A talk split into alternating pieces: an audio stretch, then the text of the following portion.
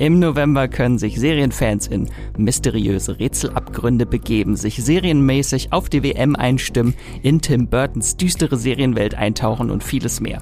Und damit ihr keine Highlights verpasst, haben wir für euch wieder die 20 spannendsten neuen Serien und Staffeln des Monats herausgesucht.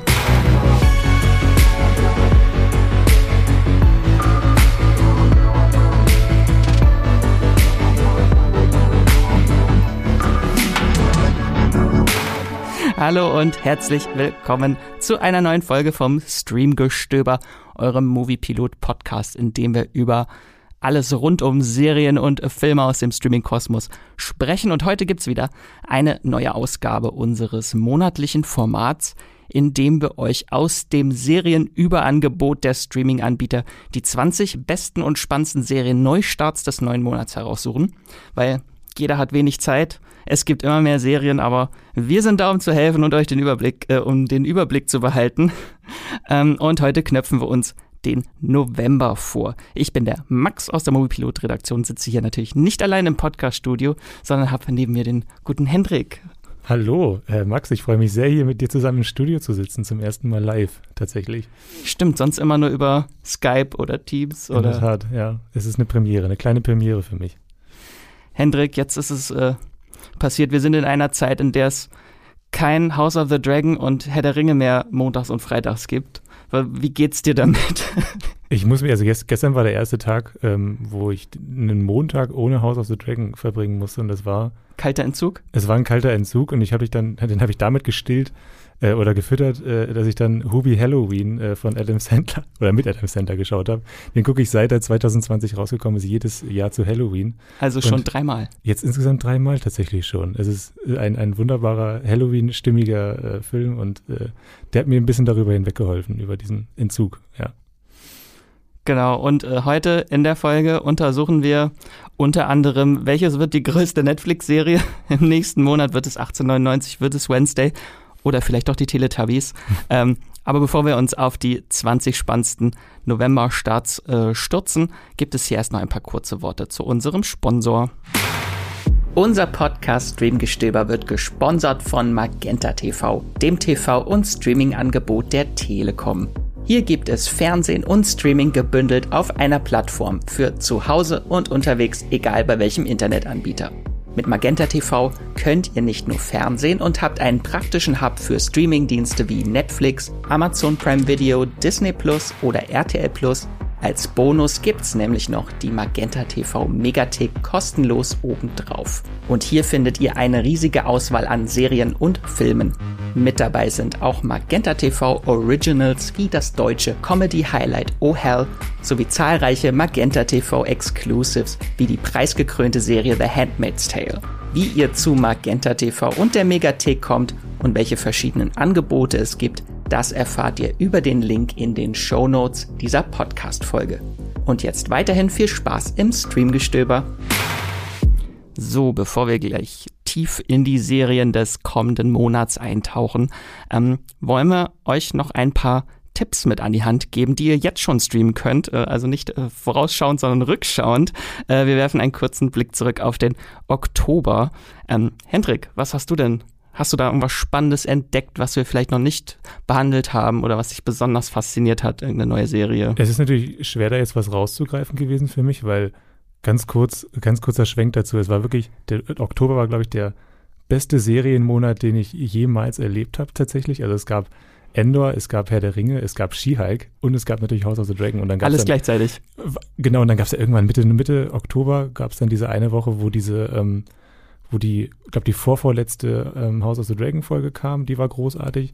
Dann gab es diese fantastische Endor-Folge, in gleich derselben Woche und das Ski-Hulk-Finale. Aber worauf ich jetzt ein bisschen näher eingehen möchte, ist Endor tatsächlich, weil Endor war so die Serie, die mich von, von allen Serien, die im Oktober gestartet sind oder Ende September gestartet sind, die mich am meisten überrascht hat, einfach weil ich auf Star Wars-Serien irgendwie gar, kein, gar keine Hoffnung mehr gesetzt habe seit Obi-Wan. Da habe ich komplett abgeschlossen mit.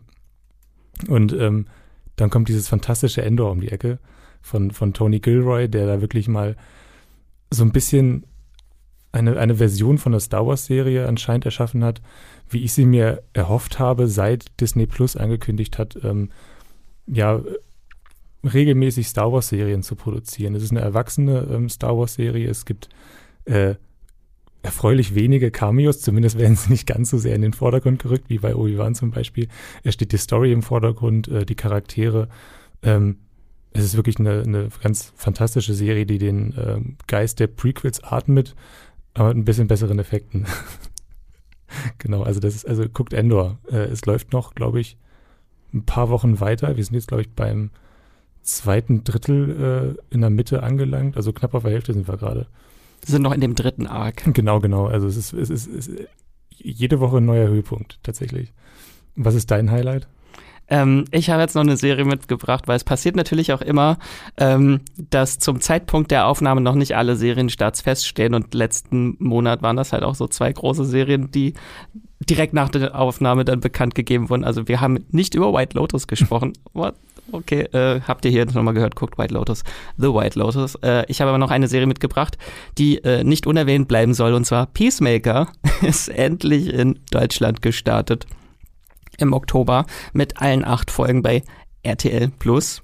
Ähm, falls ihr gar nichts wisst, was ist äh, Peacemaker überhaupt? Es geht um äh, John Cena als Peacemaker, die bekloppte Figur aus The Suicide Squad ähm, von James Gunn, ähm, der auch die Serie geschrieben hat, der frisch ernannte Kevin Feige des DC Universe jetzt. Richtig.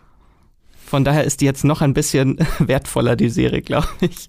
Ähm, guckt sie, die ist äh, wirklich sehr, sehr witzig, äh, brutal, edgy, hat das beste Serienintro. Auf jeden Fall. Auf jeden Fall, dass man niemals skippen würde, äh, wird. Und es ist halt so typisch James Gunn, halt so liebenswerte Anti-Helden. Es ist sehr brutal, es gibt sehr oft derben Humor, äh, aber trotzdem immer noch so eine Herzlichkeit dabei. Mhm. Ähm, also das äh, finde ich. Und es lohnt sich allein schon die Serie für Vigilante. Das ist mein Figuren-Highlight, glaube ich, des Jahres. Freddy Stromer, den wir noch kennen als äh, Cormac McLagan mhm. aus den Harry Potter-Filmen.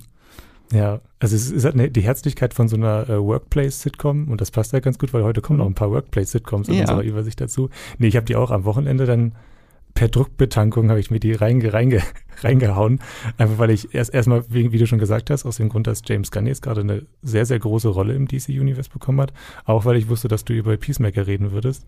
Äh, ich hätte nicht erwartet, dass die so gut ist, tatsächlich. Ist sie tatsächlich, äh, ne? Das ist Wahnsinn. äh, ganz toll. Ähm, ja, und das Intro ganz fantastisch. Vielleicht noch irgendwie gerade so übertroffen, vielleicht noch von Pachinko. Ne? Ich musste sehr an Pachinko äh, äh, denken bei dem, bei dem Intro. Da sind auch so die, die Charaktere, die tanzen einfach mal ein bisschen im Intro. Ja, aber die ja. haben nicht so schöne Luftfiguren. es gibt keinen Adler. es gibt keinen Adler. ja, tolle Serie. Hast du eine Lieblingsfigur? Das ist auch Vigilante. Ähm, auch schwierig. Ich, da bin ich noch so. Der bessere Deadpool. Ja, ich glaube, ich, glaub, ich mag sogar den Peacemaker ganz gerne. Ich finde es spannend, was sie mit ihm gemacht haben. Ich war eher so ein bisschen skeptisch, dass sie so eine derart unsympathische Figur ähm, als Hauptfigur nehmen, aber jetzt verstehe ich warum, weil sie können ihn halt brechen. Mhm. Können, können diesen, diesen fiesen Charakter in der acht Folgen lang brechen und das funktioniert ganz großartig. Und es gibt immer noch schlimmere Figuren. Mhm. Wie sein Daddy. Ähm, genau, und ich habe noch einen kleinen Bonustipp mitgebracht, weil die habe ich jetzt gerade am Wochenende entdeckt und ich möchte es unbedingt einmal kurz erwähnt haben. The Bastard Son and the Devil Himself äh, auf Netflix. Ganz, ganz toll. Die beste Young Adult Fantasy Serie, würde ich sagen, von Netflix. Äh, die lohnt sich richtig, die gucke ich gerade voller Begeisterung. Das FSK 18 Harry Potter. äh, Zitat Movie Pilot. also das na gut, sie ist nicht ab 18 die Serie, aber äh, ich okay. kann den Vergleich schon verstehen. Also da gibt es ein paar sehr, sehr kreative und sehr brutale Kills. Mhm. Also es ich gibt. nicht reingeguckt tatsächlich. Ich sag nur das Stichwort Hexensaftpresse. Ja, das ja, ist äh, ein, äh, ein sehr brutaler Kill. Ähm, ja, genau. The Bastard Son and the Devil Himself. Das waren unsere kleinen Tipps vorweg. Ähm, aber uns interessiert natürlich auch immer, welche Serien ihr gerade gerne schaut, äh, welche Serien ihr entdeckt habt, eure Geheimtipps. Dazu könnt ihr uns gerne eine E-Mail einfach schicken. Ähm, wir tragen dann eure Tipps und Empfehlungen gerne weiter hier im Podcast. Ähm, oder noch lieber schickt uns eine Sprachnachricht, in der ihr gleich eure Serienentdeckung noch etwas genauer vorstellen könnt. Das könnt ihr ganz unkompliziert auch per Mail machen an podcast at moviepilot.de einfach dorthin schicken, äh, wie zum Beispiel unser Streamgestöber-Fan Andreas, der uns äh, zu unserem erst letzte Woche gefeierten dritten Streamgestöber-Geburtstag eine kleine Sprachnachricht hat zukommen lassen und die will ich euch jetzt mal vorspielen. Hallo Streamgestöber-Team. Ich möchte mich einfach mal bei euch bedanken.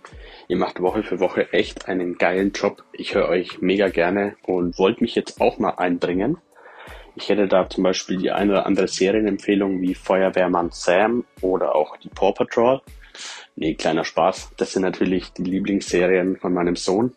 Ähm, da schaue ich zwar auch ganz gern mal mit, aber ist doch nicht so meins. Ne? Was ich mega gern auch höre, ist natürlich die monatliche Vorschau an Serien. Dementsprechend äh, habe ich auch das eine oder andere natürlich daraus gezogen und direkt geschaut, wie Manifest oder The Outsider, Devil in Ohio, Shining Girls oder auch The Bear. Hab davon auch alles eigentlich soweit durchgeschaut, soweit wie möglich. Das Einzige, was ich tatsächlich abgebrochen habe, ist dann Dama. Das war mir dann irgendwie, ich weiß nicht, ja, wie soll ich sagen, hat mir einfach nicht getaugt. Wie auch immer, macht bitte ganz, ganz lange noch weiter so. Äh, ich, man schnappt, ich denke, ich spreche da nicht allein, sondern auch für viele andere Fans, dass man immer wieder was aufschnappt, was man selbst nicht auf dem Schirm hat und das sich dann am Ende natürlich total lohnt. Aktuell schaue ich äh, Queen of the South oder auch Peripherie, diese neue Amazon-Serie. Was ich vielleicht tatsächlich jetzt noch empfehlen kann, neben den ganzen Rings of Power, House of the Dragon, sind Sons of Anarchy, This Is Us, Ted Lasso, Mad Men oder Red Oaks. Red Oaks ähm, sagt wahrscheinlich auch weniger Leuten was.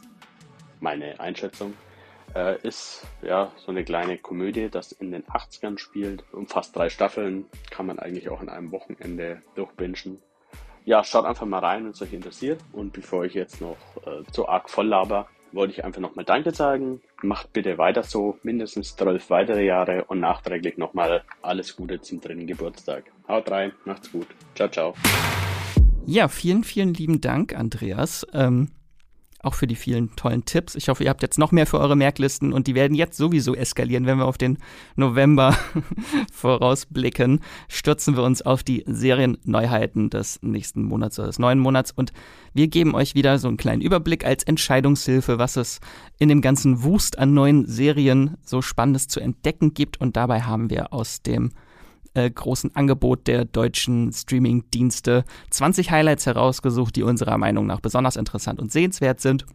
Ich finde, diesen Monat war das eine sehr schwierige Auswahl, weil bei Netflix wirklich viele tolle Serien weitergehen mit neuen Staffeln, aber wir wollten keinen rein Netflix-Podcast machen, also sowas wie Dead to Me Staffel 3, neue Staffel Elite, Young Royals, The Cuphead Show, also nur mal ein paar zu nennen gibt es neue Staffeln, die jetzt hier leider nicht äh, ihren Weg in diese Folge gefunden haben, obwohl jetzt haben sie es.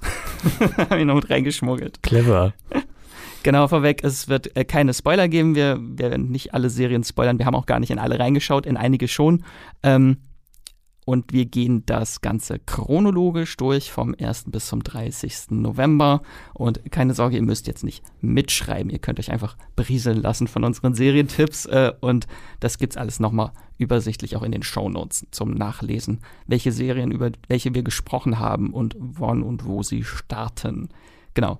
Ich sage immer alle Angaben ohne Gewähr, weil es gibt natürlich auch immer mal kurzfristige Änderungen von den Terminen oder Nachzügler. Deswegen äh, wir setzen jetzt, setzen uns nicht drauf fest, wenn wir sagen, dass eine Serie an diesem Tag startet äh, und dann wurde sie vielleicht doch verschoben.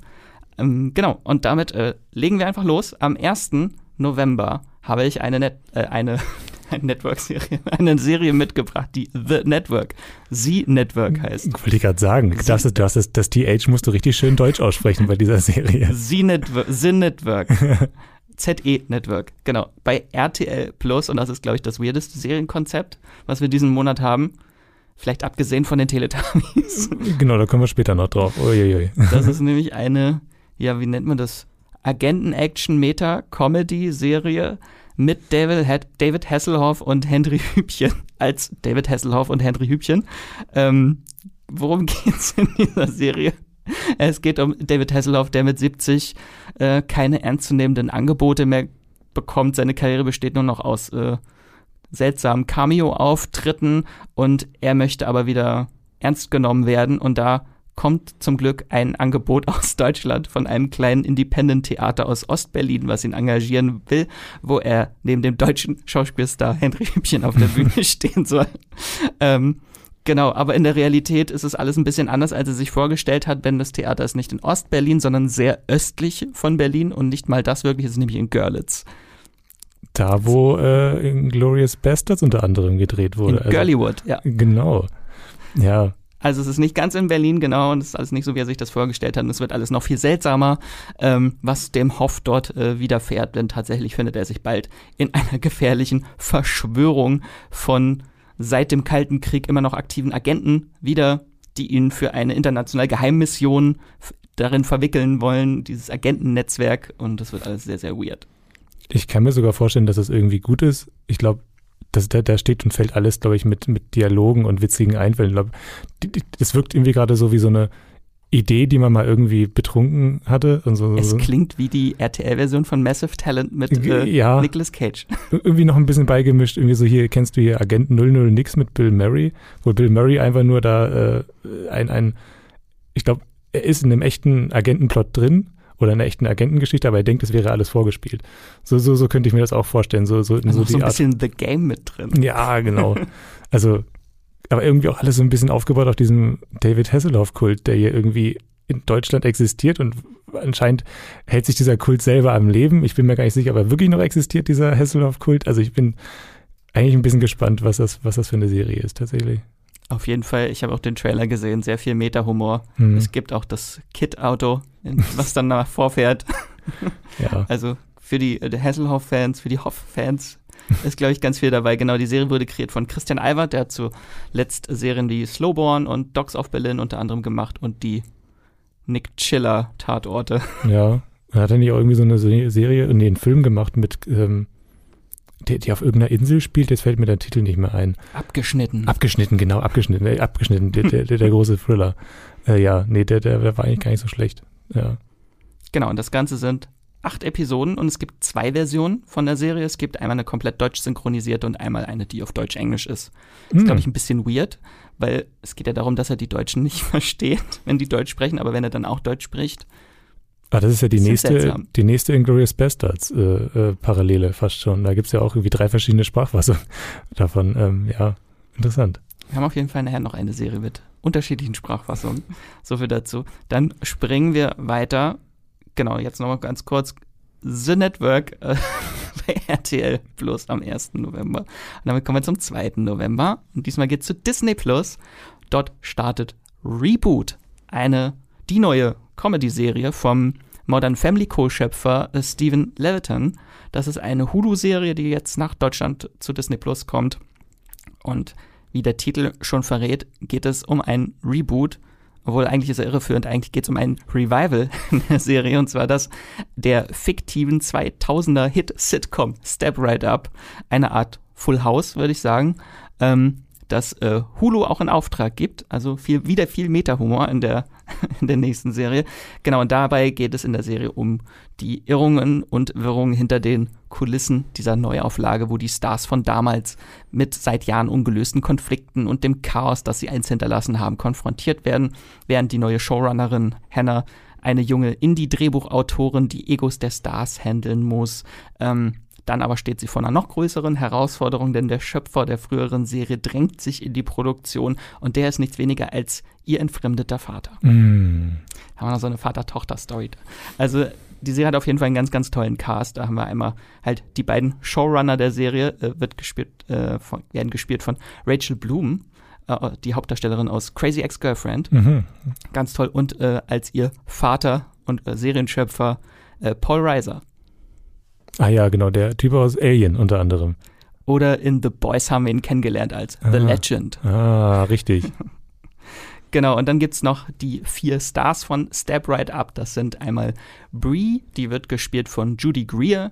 Die haben wir zuletzt in, den neuen, in der neuen Halloween-Trilogie in zwei von drei Filmen gesehen. Mhm. ähm, die ist so die Diva unter de, in dem Cast. Die gab dann damals nach der Sitcom, nach dem Sitcom-Ende ihre Karriere auf, um Herzogin in einem nordischen kleinen Land zu werden. Und jetzt ist ihre Ehe äh, in die Brüche gegangen und jetzt will sie wieder anknüpfen an ihre damalige, ihren damaligen Erfolg. Äh, und dann gibt es noch ihren Ex-Freund und Co-Star Reed, der wird gespielt von Keegan Michael Key, ähm, der sich selbst als höchst anspruchsvoller Actor ansieht. Mhm. und nicht mehr der stumpfe Comic Relief Charakter sein möchte wie damals. Ähm, und dann haben wir noch das Manchild Clay, jetzt kommt's, wird gespielt von Johnny Knoxville. Ich wollte jetzt mal kurz vom Stuhl schubsen. Ja, Johnny Knoxville äh, spielt ein äh, Stand-up-Komiker, der für seinen derben Humor bekannt wird und früher durch Drogen- und Alkoholmissbrauch für Chaos am Set sorgte. Also spielt Johnny Knoxville, ähm, spielt sich selbst. ähm, und dann haben wir noch das ehemalige Sitcom-Kind, Zack, äh, der mittlerweile erwachsen geworden ist. Callum Worthy spielt ihn. Äh, der ist, äh, würde ich mal sagen, nicht die hellste Kerze auf der Torte, machte aber in den letzten Jahren viel, viel Geld als Star von äh, Low-Budget-Teenie-Komödien und Teenie-Erfolgsfilmen. Äh, und der konnte als Kind nicht so wirklich Realität und Fiktion auseinanderhalten gehalten und dachte, dass er von seiner echten Familie verlassen wurde. Damals, als die Serie abgesetzt wurde. Genau, und äh, diese ganzen Figuren treffen jetzt dort zusammen. Von mir eine klare Empfehlung. Das ist so eine kleine, fluffige Comedy-Serie mit so ein bisschen Meta, Behind-the-Scenes-Humor äh, und sind einfach auch nur acht Snackable-Folgen, also mhm. nur acht kurze Folgen. Und ich finde, der Modern Family-Stil ist auch sehr erkennbar. Also auch allein schon wegen der Kameraarbeit, diese ständigen Zooms, dieses so halb pseudodokumentarische. Die, die Sitcom stirbt nicht äh, und jetzt wird sie quasi die Sitcom, der Mythos Sitcom wird jetzt quasi Teil einer Sitcom, das finde ich, oder Zentrum einer Sitcom, das finde ich, finde ich alles sehr, sehr spannend. Also ich bin voll dabei. Wann startet die am zweiten, am zweiten, das ist ja schon morgen. Bei uns ist es schon morgen. Uiuiui. Also wenn ihr das hört heute? nee, morgen. Genau, genau. Also nee, bei uns ist, bei uns ist es morgen, genau. Genau. Ja, könnt ihr jetzt sofort gucken. Reboot. ähm, genau, und dann kommen wir zum 3. November. Ja, wir kommen nicht so richtig raus aus dem ganzen Meta-Thema, weil das ist auch wieder so ein halbes Meta-Ding. Also es ist, es, es geht um Blockbuster, das ist eine, ähm, eine Netflix-Sitcom, die, und es geht in der Netflix-Sitcom Blockbuster um äh, den letzten Blockbuster, die letzte Blockbuster-Filiale, die äh, in den USA noch existiert. Und ich habe auch nachgeschaut vorhin nochmal, sie existiert immer noch. Äh, sie, seit, sie ist seit 2019 tatsächlich die allerletzte weltweit sogar. Und ähm, Netflix hat dann, also Netflix hat ja diese ganze Branche zerstört und jetzt machen sie eine Sitcom über den. Das ist, es ist so, so ähm, zynisch, so ironisch irgendwie schon wieder. Ähm, das muss eigentlich Absicht gewesen sein. Irgendwie, irgendwie dieses, diese, diese Message dahinter nochmal. Ein bisschen, äh, ja, perfide fast schon. So nee, als würde McDonalds eine Dokumentation über Burger King finanzieren. Oder ja, oder ja, nee, oder womöglich diese, diese Recherche von RTL über, über Burger King äh, finanzieren, wer weiß. Nein, also aber das Personal dahinter ist halt wahnsinnig spannend. Das ist nämlich ähm, erschaffen von ähm, Vanessa Ramos, die hat auch Brooklyn Nine-Nine schon gemacht. Ähm, es ist äh, der Star aus, ähm, aus äh, Superstore dabei. Das ist, ähm, Moment, äh, ähm, was habe ich gesagt gerade? Ähm, Sie ist Drehbuchautorin von Superstore und Brooklyn Genau, Nine -Nine genau, genau, Fall. genau. Also, und es gibt einen Star aus Brooklyn Nine-Nine. Genau, richtig, darauf wollte ich hinaus. Genau, äh, richtig. Ähm, also Amy Santiago aus, aus Brooklyn Nine-Nine ist dabei. Richtig, Gott, oh Gott, oh Gott. Ich komme in meinen Notizen gerade ein bisschen durcheinander. Nee, es ist, ähm, und Randall Park aus ähm, WandaVision. Aus, äh, aus WandaVision, also der, der große Marvel-Star Randall Park aus WandaVision ist dabei. Er, ähm, ihr kennt ihn auch aus Ant-Man und äh, Fresh Off the Boat, wenn ihr da mal reingeguckt habt. Ich kenne ihn vor allem als äh, den Typen mit dem äh, Windelfetisch aus, aus äh, Christmas Office Party. Ist auch so ein, so ein Weihnachtsfilm, den ich jedes Jahr gucke. Habe ihn immer, immer noch verknüpft mit dem, mit dem, mit dem Typen. Also, ich bin total angefixt von dem Konzept. Äh, tatsächlich, ich finde generell äh, Serien über Phänomene, die, äh, die einen Wikipedia-Artikel haben, finde ich, find ich generell spannend. Lest euch den Wikipedia-Artikel über, über, über den letzten Blockbuster-Store durch. Es ist alles sehr, sehr spannend. Ja.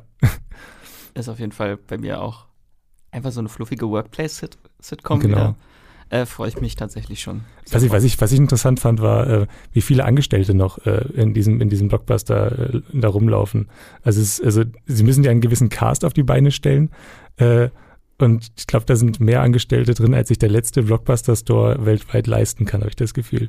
Also, naja, ist nur so ein, so ein betriebswirtschaftlicher Netflix Hinweis. kann aber auch nicht vom Blockbuster lassen. Die hatten schon mal auch über den letzten Blockbuster eine Doku äh, genau. gemacht. Ich weiß nicht, ob es die in Deutschland gibt. Die ist auf jeden Fall von Netflix. Ich habe sie im Urlaub, im USA-Urlaub mal gesehen. Deswegen, äh, da gab es sie auf jeden Fall bei Netflix, äh, auch über den letzten Blockbuster. Ja, und jetzt machen sie noch eine Serie, eine Sitcom darüber. Ähm, genau, dann bleiben wir bei Netflix. Und wir bleiben am 3.11. und dort äh, startet, äh, geht eine großartige Fantasy-Serie weiter, und zwar der Prinz der Drachen, Staffel 4. Und dazu hat Esther uns eine kleine Sprachnachricht geschickt. Hallo ihr zwei, hier ist Esther und ich melde mich, wie sollte es anders sein, mal wieder mit einem Fantasy-Tipp auch im November. Denn wenn ihr jetzt nach House of the Dragon einen großen Drachenentzug habt, dann keine Sorge, keine Sorge, es gibt noch mehr Drachen. Es kommt nämlich die wunderbare, grandiose Animationsserie Der Prinz der Drachen, The Dragon Prince, zurück zu Netflix. Äh, die war 2018 erschaffen worden von Aaron Ayers und Justin Richmond, wobei vor allem der erste bekannt ist als maßgeblich mitbestimmende äh, Figur bei Avatar Herr der Elemente, also auch eine ganz, ganz grandiose Animationsserie natürlich. Und ja, da startet jetzt schon am 3. November die vierte Staffel bei Netflix, wahrscheinlich wieder mit neun Folgen von so 20 bis 30 Minuten. Und äh, wenn ich schon sage, dann meine ich endlich, endlich startet diese Serie, denn wir warten da schon drei Jahre drauf. Äh, die erste Staffel war, glaube ich, Jahr 2018, dann die zweite und dritte beide im Jahr 2019 und dann war Schicht im Schacht. Nichts los, wir haben da nichts mehr von gehört und ewig gewartet und äh, jetzt ist sie endlich da, endlich ist es soweit. Ähm, ich muss zugeben, ich muss mich auch erstmal wieder ein bisschen informieren, die ganzen Namen und so, wer da wer war. Äh, da ist ein Recap äh, hilfreich, aber zum Glück gibt's ja YouTube und die Netflix-Zusammenfassung, äh, also alles gut. Oder ihr startet ganz neu rein, wenn ihr es noch gar nicht kennt, ist natürlich auch eine Möglichkeit. Äh, vielleicht kurz nochmal als, als Erinnerung, es geht vor allem um zwei Prinzen, Ezran und Callan, äh, die verbünden sich mit einer Elfen-Assassinin, Rayla, und äh, begeben sich dann auf eine Mission, um ihr äh, ja bedrohtes Land, äh, um den Frieden zu bringen, nachdem da Drachen getötet wurden. Sie finden zum Beispiel ein Drachenei und begeben sich auf die Suche nach dem sagenumwobenen Land Xadia. Und äh, ja, so viel dazu. Äh, da passieren dann ziemlich viele Dinge, wie die wissen, die es schon gesehen haben und äh, die noch rausfinden können, die jetzt hoffentlich bald einsteigen. Ähm, und ja, da werden unterschiedliche Handlungsbögen ausgelotet. Zum Beispiel der, der junge Asrin, der muss jetzt mit der Königsbürde umgehen. Sein Stiefbruder, sein älterer Callum, äh, muss Magie kontrollieren lernen und Rayla tritt, für das Elfenvolk ein. Dann haben wir noch den zwielichtigen Hofmagier Viren und seine zwei Kinder Soren und Claudia. Also da ist viel los und ähm, nachdem die ersten Staffeln die Zusatztitel Mond, Himmel und Sonne trugen, sollte eigentlich die vierte Staffel Erde heißen, aber hat jetzt doch äh, den Zusatztitel Mysteries of Aravos äh, erhalten. Wenn wir uns erinnern, Aravos war der dunkle Elf, der sich zuvor äh, ja so ein bisschen in Virons Kopf geschlichen hatte. Und äh, die vierte Staffel setzt jetzt zwei Jahre nach der Schlacht im Finale von Staffel 3 ein und ähm, da finden wir dann Eswin, der sich auf hohen Besuch vorbereitet und Callum, der eine Verschwörung gegen den König aufdecken will. Und ja, ich kann eigentlich nur sagen, es ist ein wunder, wunderbarer Fantasy-Mix, den wir hier erleben in der Prinz der Drachen. Also es gibt natürlich Drachen, es gibt aber auch epische Kämpfe und Schlachten und ganz viel Magie und fremde Völker und äh, ja, natürlich der Kampf von Licht und Dunkel, aber auch den Zwischentönen, die dazwischen auftreten.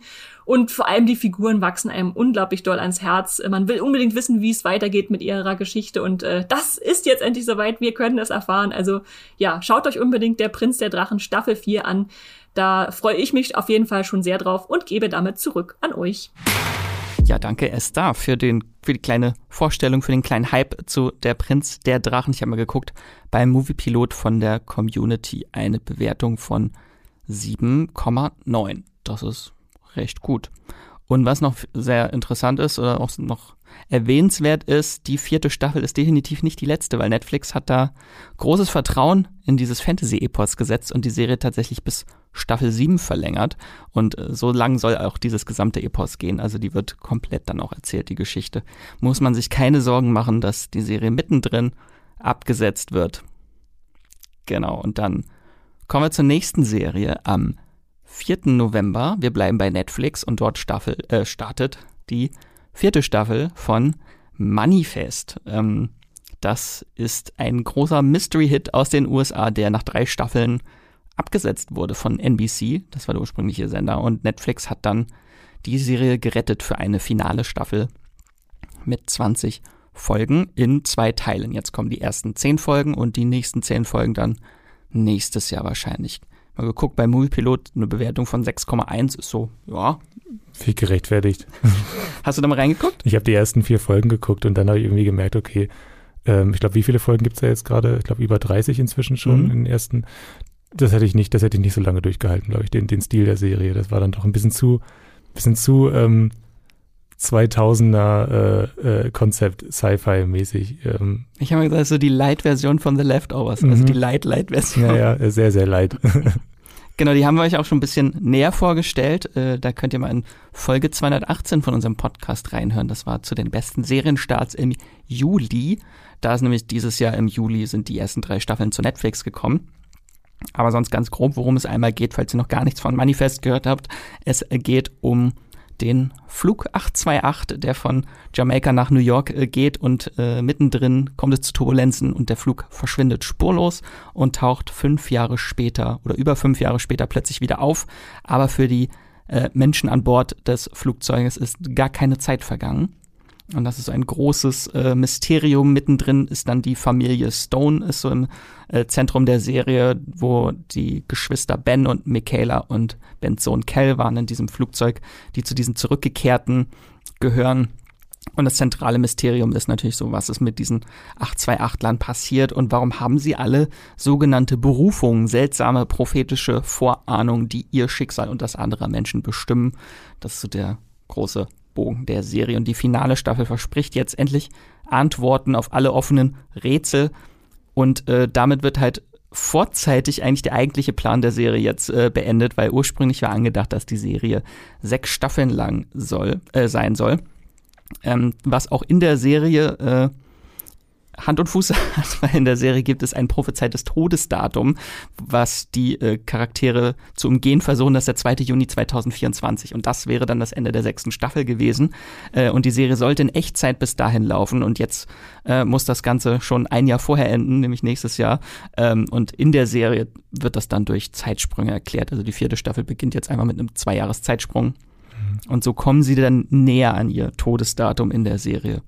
Ähm, bin ich aber sehr, sehr gespannt. Ich habe die drei Staffeln geguckt. Äh, kann man auch sehr schön zum Abschalten gucken, finde ich. Die Serie, die ist sehr, sehr beruhigend auch, finde ich. Ah, ich finde es irgendwie so schade, weil das Konzept, was du gerade vorgestellt hast, dass das alles irgendwie so mehr oder weniger synchron erzählt wird, fand ich eigentlich, eigentlich sehr reizvoll. Es wird ja viel zu selten noch gemacht, sowas, ähm, dass man wirklich live etwas mitbegleitet über mehrere Jahre hinweg. Ach, schade. Jetzt ist es bei Netflix. Ja, aber, aber immerhin zählt Netflix die Serie zu Ende. Das ist ja auch äh, eine Errungenschaft. Ich freue mich auf jeden Fall, dass es hoffentlich endlich mal Antworten gibt, weil die Serie halt manchmal sehr viele Umwege geht, um endlich mal ein bisschen weiterzukommen in dem Overall-Plot äh, um dieses große Mysterium. Aber da gab es halt schon so viele verschiedene Richtungen, in das das gegangen ist. Ähm, bin ich sehr gespannt, wie das Ganze dann zusammengeführt wird am Ende. Und damit kommen wir zur nächsten Serie. Am 8. November bei Sky läuft die Serie Souls an. Das ist eine Dark-ähnliche deutsche Mystery-Serie von Sky.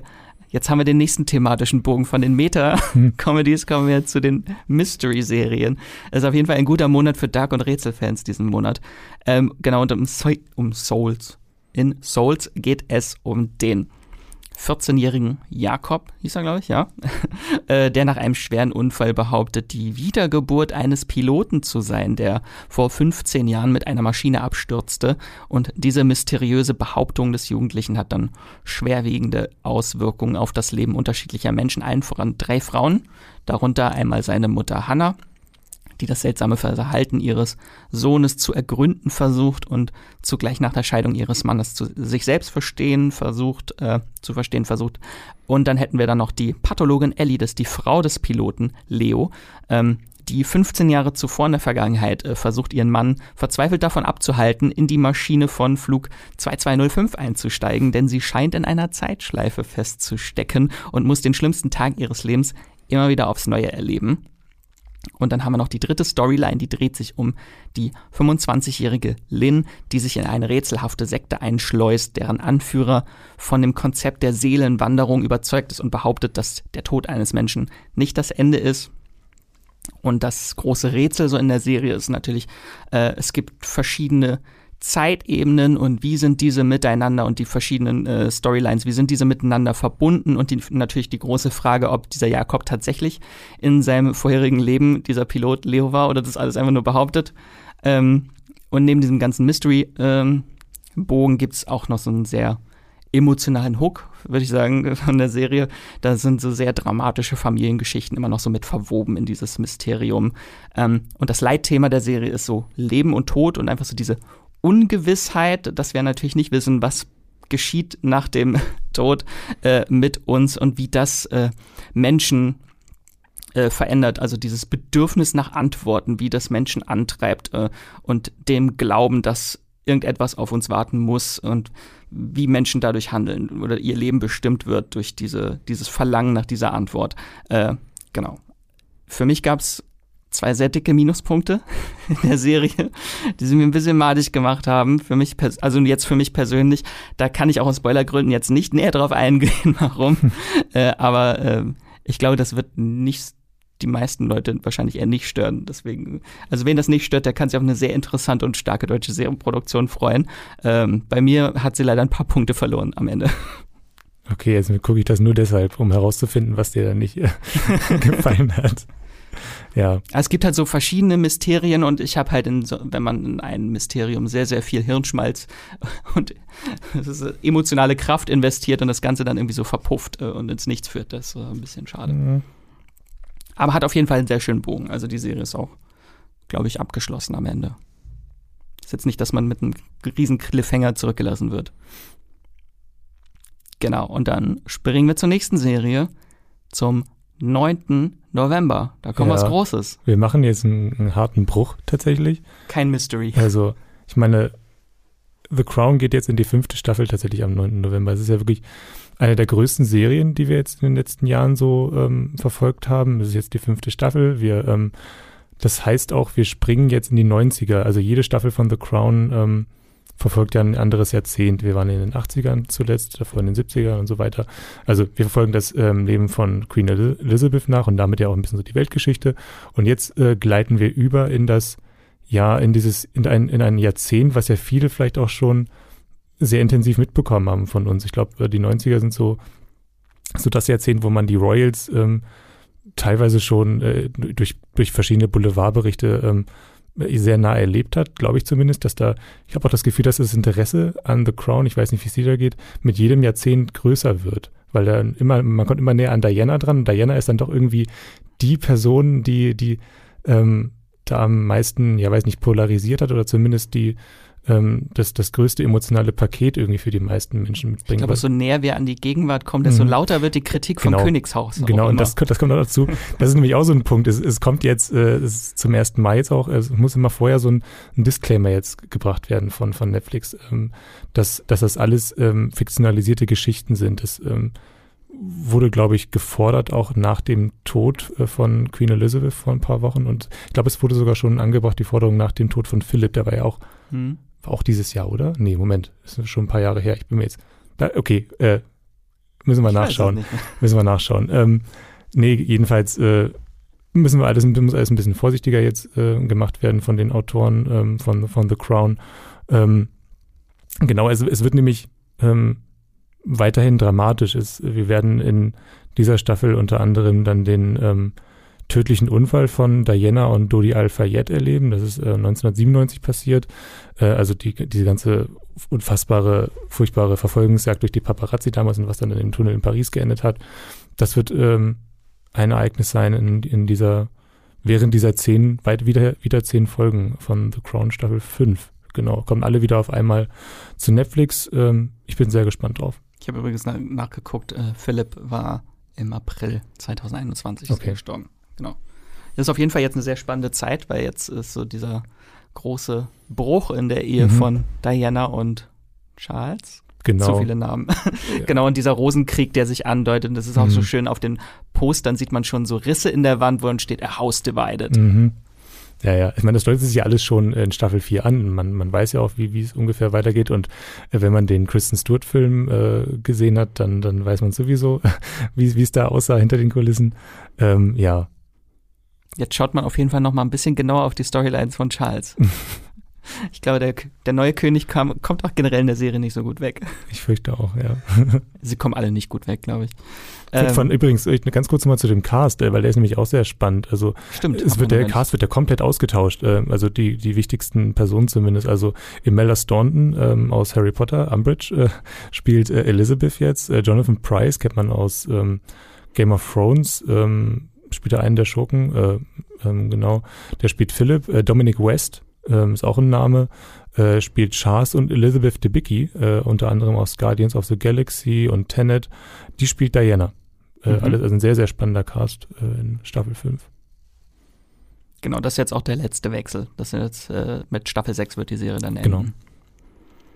Und dann kannst du direkt weitermachen. Du bleibst bei Netflix und du bleibst ich am 9.11., aber du bleibst nicht bei den Royals. Ja, genau, das ist, also äh, FIFA Uncovered ist so ein bisschen das uh, The Crown für den Weltfußball. so habe ich es mir hier notiert. Ich weiß nicht, wie das, äh, ob das zutrifft. Ich konnte noch nicht reingucken. Ich habe mir den Trailer angeguckt. Also FIFA Uncovered, das wird so ein bisschen ähm, geteased als Enthüllungsdoku. Ich weiß nicht, ob es wirklich am Ende eine Enthüllungsdoku wird. Sie werden einfach, äh, es wurde sehr viel Archivmaterial ähm, gesichtet aus den letzten Jahren ähm, der Geschichte der FIFA. Also, also wer sich ein bisschen damit beschäftigt mit Fußball weiß, dass die FIFA ein von, von Korruptionsskandalen ähm, ge geplagter Verband ist. Ähm, und deswegen, dass das Timing ist natürlich jetzt gerade äh, nicht zufällig gewählt. Es startet in diesem Monat die ähm, FIFA-WM in Katar, äh, um die es auch sehr viele Diskussionen gibt. Man weiß nicht ganz genau, warum die dahin vergeben wurde. Es gibt sehr viele ähm, Korruptionsgerüchte um, um diese Vergabe. Es, ähm, ja, äh, auf jeden Fall, es ist, ARD und ZDF planen auch verschiedene ähm, Reportagen zu, zu der, ähm, zu der FIFA-WM in Katar und das ist jetzt so vielleicht die größte Doku, die man ähm, um die WM herum schauen sollte, könnte ich mir vorstellen. Da wird schon, ähm, ja, da wurde schon recht, recht viel reingesteckt. Also John Betzek, der hat äh, unter anderem Searching for Sugar gemacht, der war zuständig für diese Doku. Ähm, geht auch nur vier Folgen und ich glaube, es lohnt sich da reinzugucken, einfach um noch ein bisschen Kontext zu bekommen vor der, vor der WM, die, glaube ich, im Moment Mitte, Mitte November, Mitte, Ende November startet. Ich habe gar nicht. Ich freue mich, ich bin ein riesiger Fußballfan und ich freue mich tatsächlich fast gar nicht auf diese WM. Normalerweise könnte ich das äh, Datum jetzt gerade für das, für das Eröffnungsspiel runterbeten aus dem, aus dem Schlaf, wenn er mich wecken würde. Und zwei Uhr morgens könnte ich das, könnte ich das Startdatum für die WM sagen, aber in diesem Fall Ach nee, es ist die, die Vorfreude ist schon sehr gedämpft auf die, auf die WM 2022, die Winter-WM, die berüchtigte Winter-WM. Zumindest haben wir mal jetzt mehr Fußball-Content im ja, Streamgestöber. Und ist nicht der letzte, nicht der letzte äh, Fußball-Content in diesem Podcast. Äh, kleiner Teaser. Dann kommen wir zur nächsten Serie am 10. November. Die fünfte Staffel von The Handmaid's Tale startet bei Magenta TV. Ein großes Serienhighlight ist zurück. Ich habe geguckt, tatsächlich eine 8,1 bei Moviepilot im Durchschnitt bewertet. Ähm, genau die Adaption oder basierend auf Margaret Atwoods Romanvorlage The Handmaid's Tale, der Report der Markt. Zumindest in Staffel 1 noch. Ähm, genau, und das ist eine Hulu-Serie und da gibt es jetzt zehn neue Folgen. Vier Stück gibt es am 1.11. und dann, glaube ich, den Rest wöchentlich. Und ganz interessant ist, das ist jetzt die vorletzte Staffel. Also die Serie wird dann mit Staffel 6 enden und es geht jetzt alles langsam auf die in Richtung der Zielgeraden. Ich würde jetzt auch gar nicht so viel zum Inhalt von Staffel 5 erzählen, weil ich niemanden spoilern will.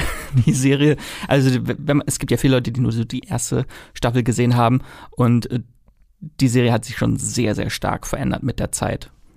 Muss man so sagen. Aber mittlerweile, also das Highlight ist immer noch der Cast auch von der Serie zumindest das, was, also das, was ich sagen kann, der Cast ist immer noch das Highlight. Äh, Elizabeth Moss äh, und Yvonne Strahovski und Ann Dowd, so die drei äh, größten Namen in der Serie, ganz, ganz toll.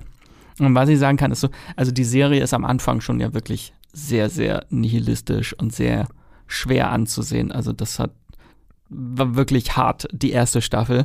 Ähm, aber die Serie ist zum Glück kein nicht enden wollender Kreislauf von Leid, der einfach Staffel für Staffel fortgeführt wird, sondern halt äh, im Laufe der Serie wird die Serie schon so ein bisschen hoffnungsvoller, soweit das möglich ist.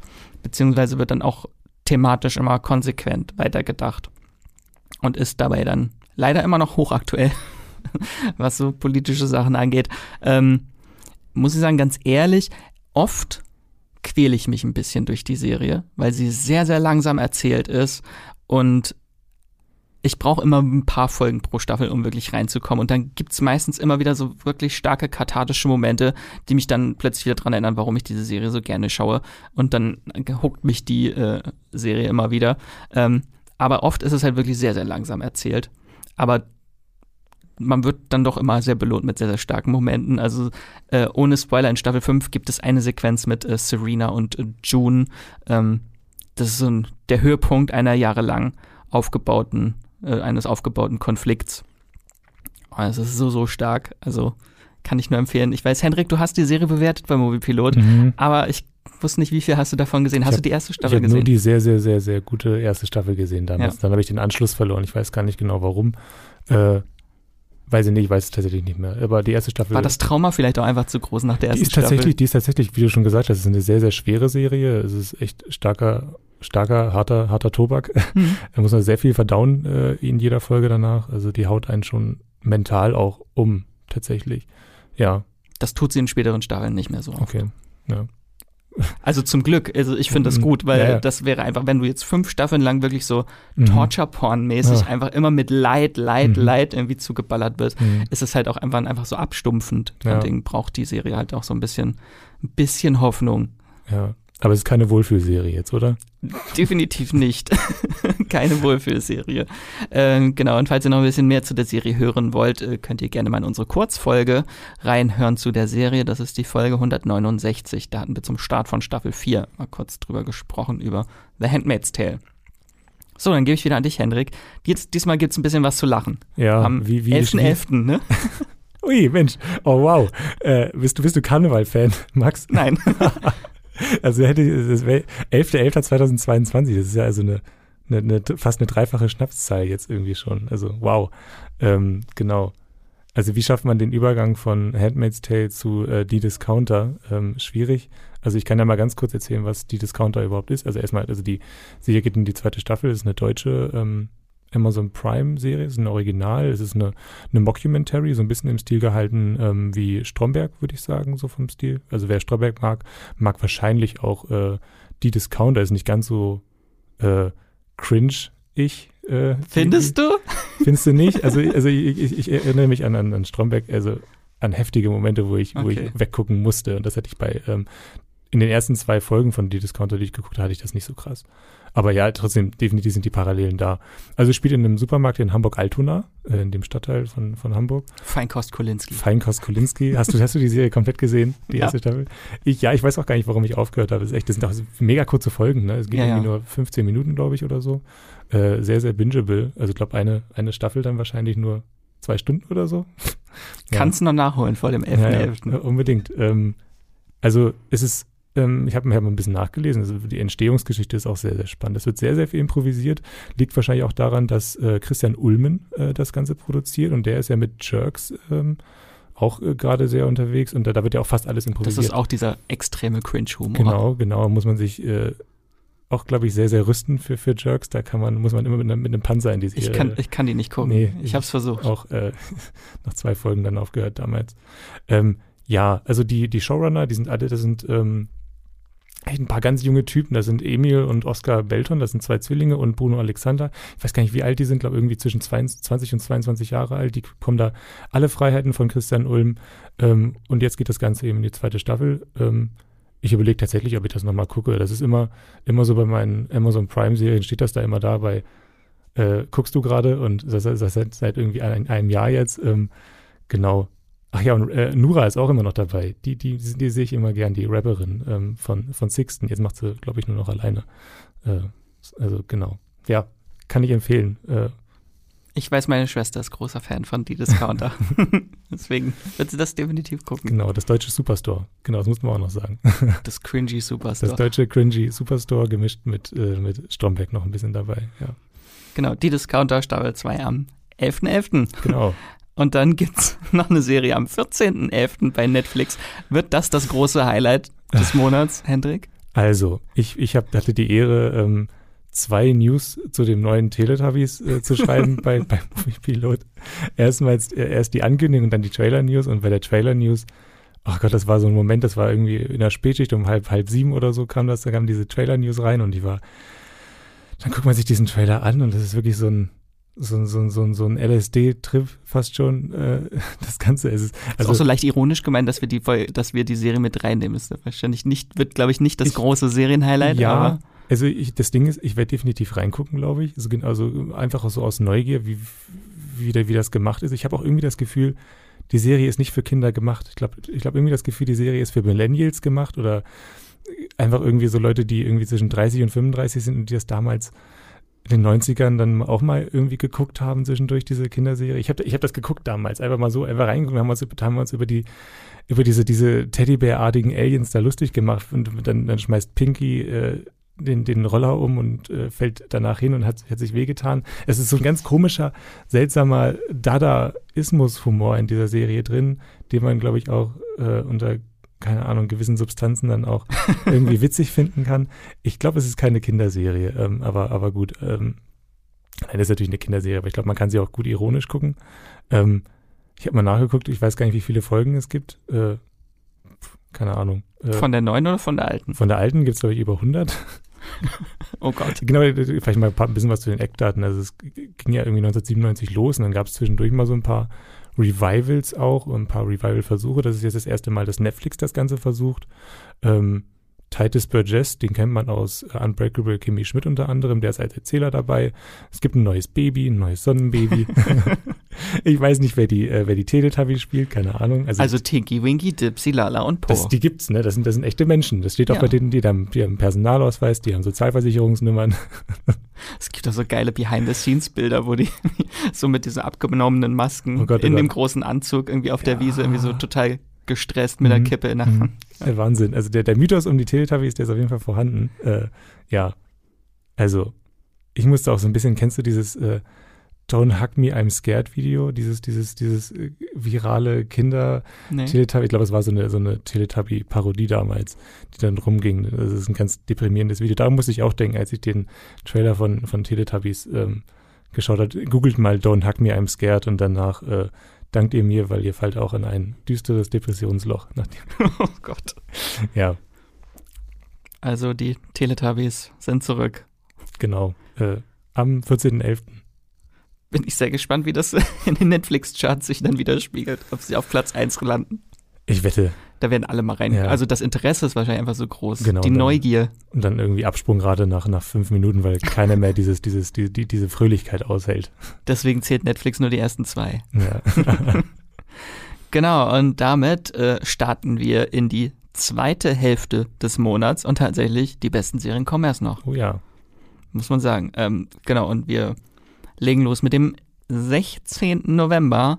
Dort startet eine Reality-Doku ohne Limits mit Chris Hemsworth auf Disney Plus. Eine, genau, Reality-Doku in sechs Folgen von Darren Aronofsky. Unglaublich. er steckt dahinter. Ähm, und in dieser Doku möchte Chris Hemsworth äh, gegen das Altern ankämpfen und stellt sich sechs Herausforderungen, durch die er und wir lernen, wie die Lebensdauer des menschlichen Körpers verbessert werden kann und dessen volles Potenzial ausgeschöpft werden kann. Und zum Beispiel muss er dann als Stresstest auf einem Kran in luftiger Höhe laufen.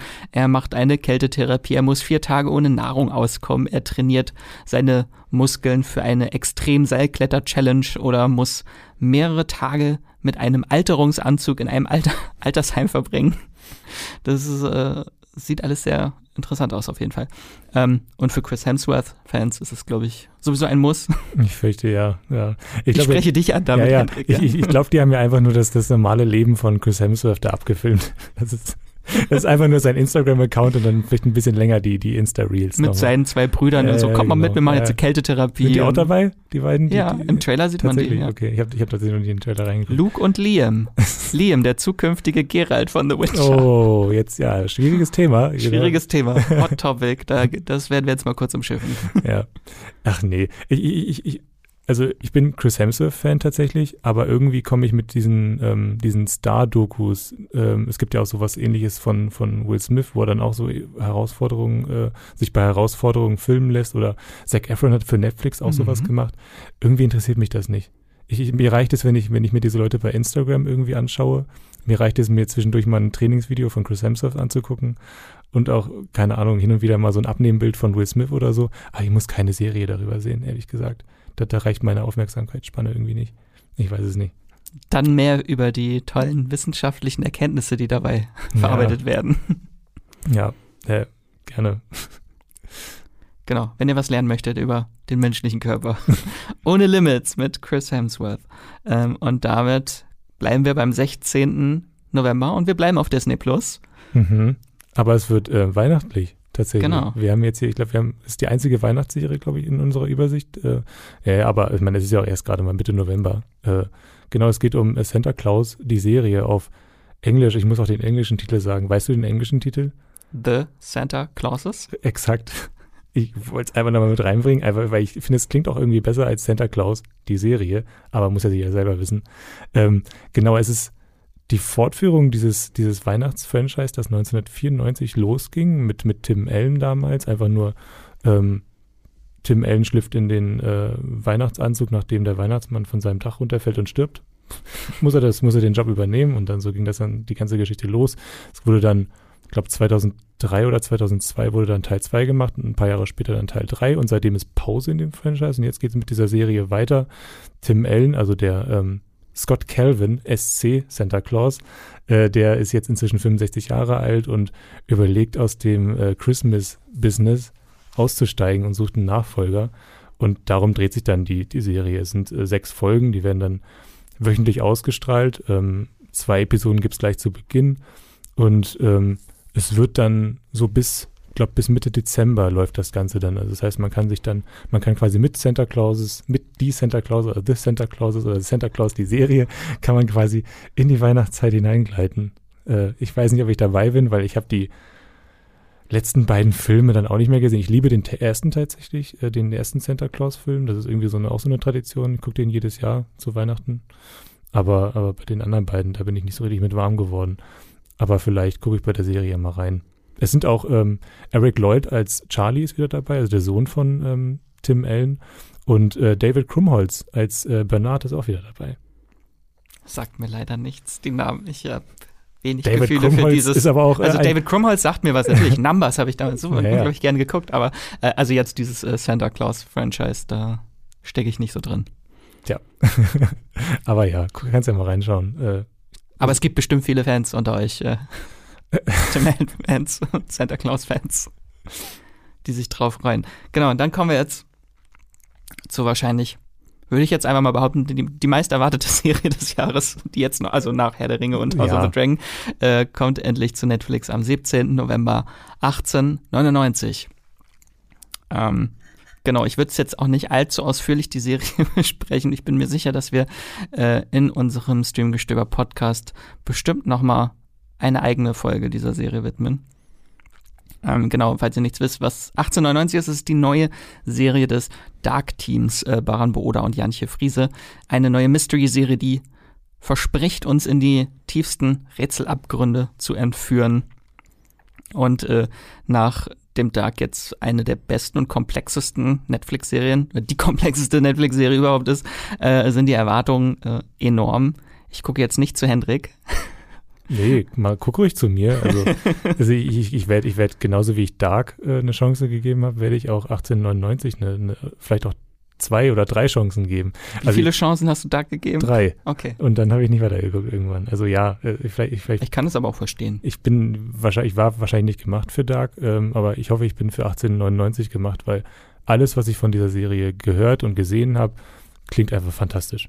Also, ich bin echt angefixt. Falls ihr noch nichts davon gehört habt, einmal ganz kurz zur Handlung. Also es spielt im Jahr 1899 ähm, und es geht um das Passagierschiff äh, Kerberos, das von Southampton nach New York äh, fährt, schippert und äh, viele Menschen sind an Bord unterschiedlichster Nationalitäten mit noch viel mehr Geheimnissen, ähm, die Europa hinter sich lassen wollen und in der neuen Welt einen Neuanfang äh, wagen wollen. Aber auf dem Atlantik treffen sie auf ein scheinbar verlassenes und heruntergekommenes Schiff. Es handelt sich dabei um das Schwesterschiff der Kerberos, die Prometheus, die seit mehreren Monaten vermisst gilt. Und jetzt äh, müssen sie herausfinden, was ist dort an Bord passiert, warum sind keine Menschen mehr an Bord, ähm, wo war dieses Schiff all die Zeit und welcher Horror wartet vielleicht auf sie auf diesem Schiff? Mehr will ich gar nicht zu verraten zu den einzelnen Charakteren, Charakteren und ihren Storylines, aber äh, was ich verraten kann, es gibt genug Rätselstoff für Dark-Fans in der Serie. Also was hat das alles mit diesem zweiten Schiff auf sich?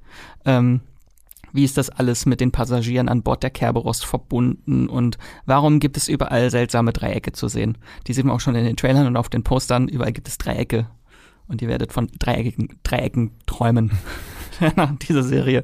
Äh, das war so spoilerfrei wie möglich jetzt meine Vorstellung der Serie. Also sie hat auf jeden Fall sehr starke Dark-Vibes. Also wenn man Dark mochte, findet man sich sehr schnell in der Serie, glaube ich, zurecht. Einfach so, was Ausstattung, Setdesign, Musik, diese sehr düsteren Bilder, das sind halt auch die gleichen Leute, die für diese Sachen verantwortlich waren bei Dark, äh, wieder mit an Bord. Also es fühlt sich schon an wie Dark, ist aber trotzdem ganz anders, auch vom Erzählrhythmus und von der Thematik, worum es geht. Ähm, auf jeden Fall gibt es wieder unendlich viele Geheimnisse und Rätsel, die erforscht werden möchten und das Ganze in acht Folgen, die jeweils um eine Stunde gehen. Und was sehr interessant ist, die Serie wurde in einem Volume gedreht in Potsdam-Babelsberg. Das sind so riesige LED-Wände, die eine digitale Umgebung am Set erschaffen. Das ist, glaube ich, die einfachste Erklärung davon. Auf jeden Fall die Technologie, mit der auch The Mandalorian gedreht wurde oder House of the Dragon oder ähm, Thor Love and Thunder auch, äh, wurde auch in einem Volume gedreht. Genau, das haben die extra äh, gebaut für ich wollte gerade Dark sagen, nein, äh, für 1899, aber die Technologie des, dieses digitale Atelier heißt Dark Bay äh, in Potsdam. Ähm, genau, und noch interessant ist, es ist ein sehr internationaler Cast äh, mit einigen bekannten Netflix-Gesichtern auch. Und die Serie wurde multilingual gedreht, also in wirklich verschiedensten Sprachen, mhm. je nachdem, wo die Menschen herkommen, aus Spanien, Portugal, Dänemark, Frankreich. Es sind sehr viele äh, Sprachen vertreten, die sprechen halt auch alle in ihrer Muttersprache. Ähm, von daher äh, gibt es zwei Versionen auch von der Serie. Es gibt die, wo du alles äh, mit Untertiteln dann natürlich guckst, wer Deutsch spricht, wer Italienisch spricht oder was auch immer. Ähm, und eine komplett deutsch synchronisierte, glaube ich, gibt's auch. Was aber so ein bisschen die Faszination dieser Serie, glaube ich, wegnimmt auch. Ich wollte gerade fragen, welche Fassung du empfehlen würdest, aber okay, es ist die erste Fassung. Also es geht ja schon so um auch so mhm. Völkerverständigung, ja, ja. wenn man sich nicht versteht, wenn man miteinander kommuniziert. Mhm. Ist halt ein bisschen weird. wenn äh, dann alle Leute Deutsch sprechen, glaube ich. Ähm, ja, aber kann man sich auf jeden Fall darauf freuen, auf die Serie, würde ich sagen. Äh, ich kann dann direkt mal weitermachen mit der nächsten Blockbuster-Serie. Es ist nämlich nur eine Woche später. Genauso viel Vorfreude. Es ist Wahnsinn. Also eine wirklich eine Woche später bei Netflix startet dann Wednesday. Das ist die. An einem äh, Mittwoch. Tatsächlich, ne? Ist der 23. ist ein Mittwoch? Ja. Kannst du so? Bist du so ein Mensch, der das, der, wenn ich dir jetzt sage, der, der 30.07.2027, weißt du, was für ein Wochentag das ist? Haben jetzt einfach mal behauptet. Nein, von mir aus ist es Mittwoch. Ähm, also wie gesagt, da startet die ähm, äh, ja, Adams Family Serie von Tim Burton, äh, die heißt Wednesday, also es dreht sich nur um ähm, die äh, jüngste oder die Tochter der, der, der Adams Family, um, um Wednesday. Ähm, es ist ganz witzig, weil, weil ähm, Tim Burton, äh, wahnsinnig wichtiger Regisseur, unter anderem, äh, oh Gott, jetzt fällt mir jetzt. Sag jetzt nicht Alice im Wunderland. Unter anderem Alice im Wunderland. Edward mit den Scherenhänden. Äh, Edward mit den Scherenhänden, genau. Äh, wichtiger Regisseur. Ähm, und der sollte schon 1991 bei einem Adams Family äh, Film Regie führen. Jetzt schließt sich der Kreis und ich bin so aus allen Wolken gefallen, weil ich dachte, es gab noch nie Adams Wahnsinn, Family von ne? Tim Burton. Ich war fest. Also es ist, ich glaube, ich glaube, also die beiden Filme damals, die wurden von, von, ähm, ach Gott, äh, äh, fällt, mir der, fällt mir der Regisseur nicht ein, müssen wir auch, müssen wir auch nachgucken. Egal. äh, ist nicht weiter wichtig. Auf jeden Fall, ähm, das ist jetzt so. Ähm, es passt einfach wie die Faust aufs Auge. Tim Burton und die Adams Family, oder? Ja, ja, genau. Das ist, ist irgendwie so. Barry Sonnenfeld was. Barry Sonnenfeld, genau, genau. Äh, und trotzdem fühlt sich das alles an wie ein Tim Burton-Film, also die ersten beiden Adams Family-Filme. Ähm, ne, jetzt darf er das endlich machen. Er hat jetzt hier bei der, ähm, bei der Wednesday-Serie bei vier Folgen Regie geführt, bei den ersten vier Folgen. Danach springen dann andere Regisseure äh, ein.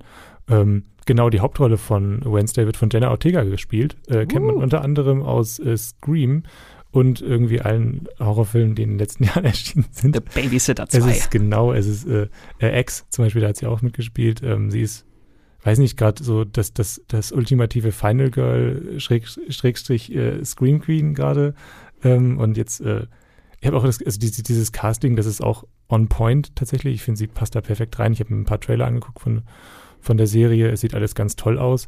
Ähm, Die anderen Figuren werden von Catherine Zeta-Jones gespielt, also Morticia, äh, die ähm, von, damals von Angelica Houston äh, gespielt wurde. Luis Guzman ist als Gomez dabei. Fred Armisen spielt äh, Uncle Fester und äh, Christina Ritchie ist auch dabei.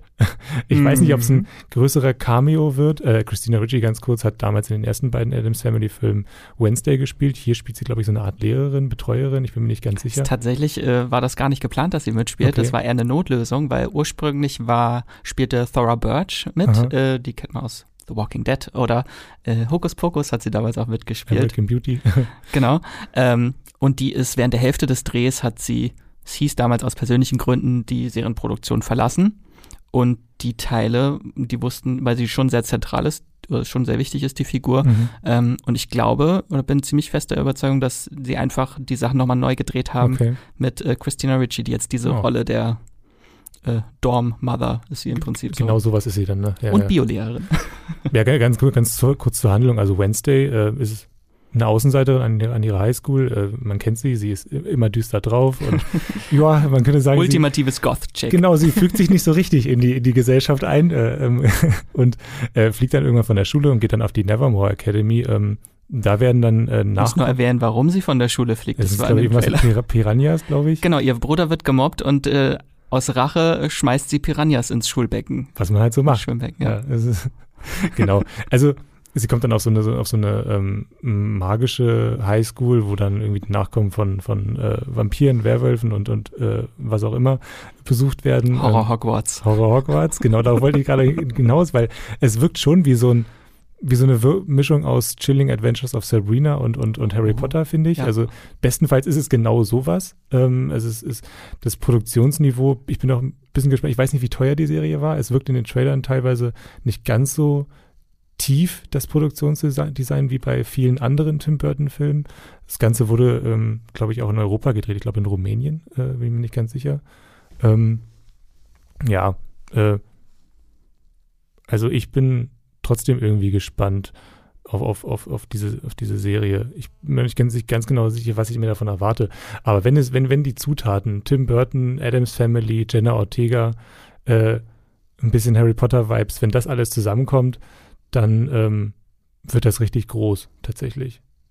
Genau, die beiden, äh, was auch ganz interessant ist, die beiden Showrunner der Serie sind äh, Alfred Goff und Miles mhm. Miller, die damals Smallville gemacht Ach. haben. Die beiden Smallville-Creators sind das. Aber muss man auch jetzt irgendwie ein bisschen überlegen, wie man das jetzt zusammenbringt. Das ne? Smallville und Wednesday, ja gut. Es ging es auch um ja. Außenseiter an der Highschool, die ich, besondere Fähigkeiten haben. Ja, ja, ja. Ja, vom, also doch, ist schon, gibt es Überschneidungen, ja. Ja. Nur ein bisschen morbider ist das hier, glaube ich. Grotesker und morbider. Ja. Also ich freue mich sehr drauf. Äh, ich glaube, du auch. Sehr, sehr. Und Danny Elfman macht auch die Musik, also. Das habe ich auch, äh, ja, genau. Das ist. Hat er, hat er irgendeine Adams Family Vorgeschichte? Ich glaube nicht, nee. Okay. Wirkt irgendwie so. Aber, aber er hat ja. Er In meinem er, Kopf existiert er, einfach schon sein Adams richtig, Family Film. Aber er hatte, er hatte eine, eine, auf jeden Fall eine Verbindung zu Tim Burton, also da kommt äh, zusammen, was zusammengehört. Ja. Ja. Und hoffen wir, dass das Ganze nicht wieder einfach abgesetzt wird nach einer Staffel. Hm. Ja. Wo ich mir gar nicht sicher bin, ob das als langfristige Serie oder als Miniserie Darauf wollte ich, nämlich auch, wollte ich nämlich auch sagen. Also das ist, ich fände es jetzt gar nicht so schlimm. Es sind, glaube ich, acht Folgen äh, und äh, Hauptsache, wir kriegen diesen, diese, diese, diese Wednesday-Geschichte und dann bin ich eigentlich auch schon zufrieden. Weil wenn Jenna Ortega jetzt noch ja. weiter ihren Raketenstart Sie ist ja schon bei You nicht mehr dabei, weil sie so, weil sie so gefragt ist. Das ja. ist ja auch so schade. Also, ja. Macht sie dann den Henry Cavill und sagt oh. Tschüss.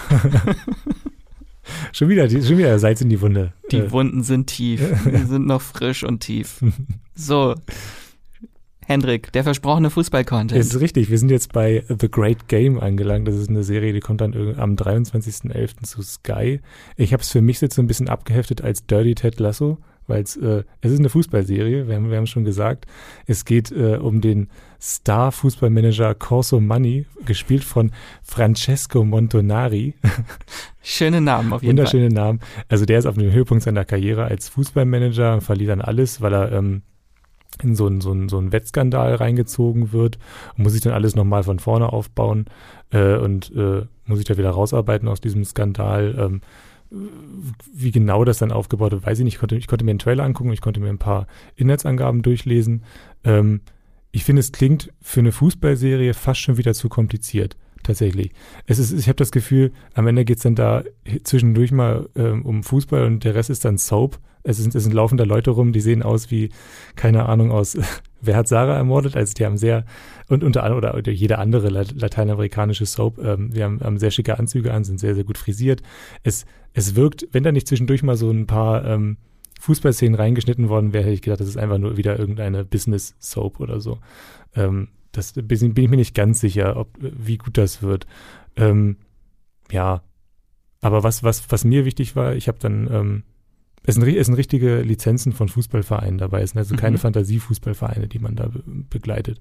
Ähm, also zum Beispiel ein Trikot von AC Mailand habe ich gesehen und ähm, vielleicht könnte es dann auch interessant werden für Leute, die sich gar nicht für Fußball interessieren. Dann, dann, das wäre für mich dann wieder nicht so gut, aber ich könnte mir auch vorstellen, dass es einfach so eine Italian-Vibe-Serie wird, weil es wurde, wurde, gedreht in Mailand, Sardinien und Rom. Also die, einige der schönsten Plätze in Italien überhaupt. Und dann noch Fußball dazu.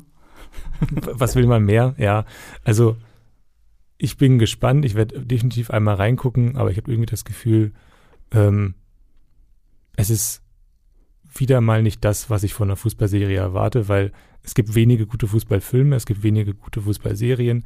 Da ist Ted Lasso schon eine große Ausnahme. Es gibt leider gute Footballfilme und gute Footballserien, aber es gibt keine guten Fußballserien. Wann schafft man das endlich mal? Ja. Also du, du guckst, du stöberst weiter. Ich stöbere weiter und das hier, auch hier werde ich äh, daran rumstöbern, aber mh, hm, bin skeptisch. Okay. Dann kommen wir zur nächsten Serie. Am 25. November, ähm, auch bei Sky, äh, startet A Friend of the Family. Das ist eine neue Serie, die eure ganzen True Crime Gelüste wieder befriedigen könnte.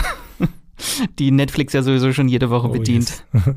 ähm, und die wurde kreiert von Nick N. Tosca, den äh, finde ich sehr, sehr spannend, den äh, Showrunner von der Serie. Der hat nämlich äh, steckt hinter der Horrorserie Channel Zero oder der Netflix-Horrorserie Brand New Cherry Flavor. Und er hat auch zwei sehr gute ähm, True Crime Serien schon gemacht äh, und die eine davon finde ich ganz fantastisch und zwar The, The Act mit äh, Joey King und Patricia Arquette hat er gemacht äh, und auch Candy Tod in Texas mhm. hat er, äh, da steckt er auch dahinter, die übrigens auch diesen Monat und zwar am 9. November bei Disney Plus startet. Hat noch einen hier mit reingeschmuggelt. So. Äh, und die Serie Friend of the Family, A Family, nein, A Friend of the Family äh, erzählt die unglaubliche und tragische Geschichte der US-Schauspielerin und Sängerin Jan Brobert, die im Alter von zwölf Jahren entführt wurde. Ähm, und das Ganze wurde auch schon in einer Netflix-Doku äh, behandelt, äh, die heißt Abducted in Plain Sight. Die könnt ihr auch gucken. Also habt ihr die ganze Story dann in 90 Minuten einmal ähm, und zur Handlung, es geht in der Serie um die Familie Broberg, die sich in den 1970er Jahren mit ihrem Nachbarn, dem Familienvater Robert B. Berchthold, äh, anfreundet beziehungsweise dieser mit seiner sehr charmanten und manipulativen Art das Leben der Familie Broberg langsam infiltriert, bis er eines Tages die Tochter Jan entführt.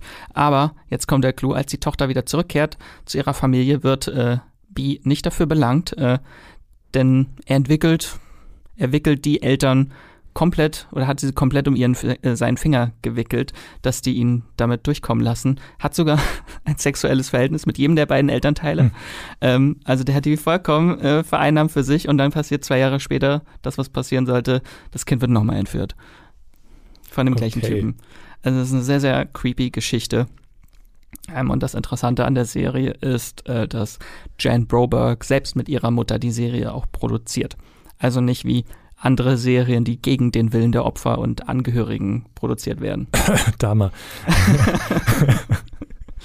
genau, das passiert hier nicht. Äh, hier äh, steckt, die, steckt das Opfer tatsächlich auch äh, mit drin in der Produktion. Das Ganze sind neun Folgen und jetzt kommt das ganz Besondere, der Cast. Da spielt die Mutter der Jan, das, die wird gespielt von Anna Paquin. Hm. Mensch. Ja, True Schön. Blood, X-Men. Trick or Treat. Alles. Anna Paquin. Unglaublich toll. Äh, genau, und dann spielt noch mit, der creepy Nachbar wird gespielt von Jack Lacey. Den kennt man aus der letzten Staffel The Office unter anderem und The White Lotus hm. als der Psycho-Ehemann von Alexandra Daddario. Ähm, und Colin Hanks spielt den Mann von Anna Paquin mit wenig Haaren. Auf dem Poster sieht man ja. das schon. Ähm, und die Jan wird gespielt von zwei äh, Schauspielerinnen. In der älteren Version wird sie von McKenna Grace äh, gespielt. Ganz, ganz tolle Schauspielerin, Jungschauspielerin. Die hat mitgespielt in Haunting of Hill House, in Annabelle 3 und in Ghostbusters Legacy hat sie auch mitgespielt, eine Hauptrolle und in äh, The Handmaid's Tale ab Staffel 4. Und da spielt sie richtig, richtig krass, äh, richtig gut.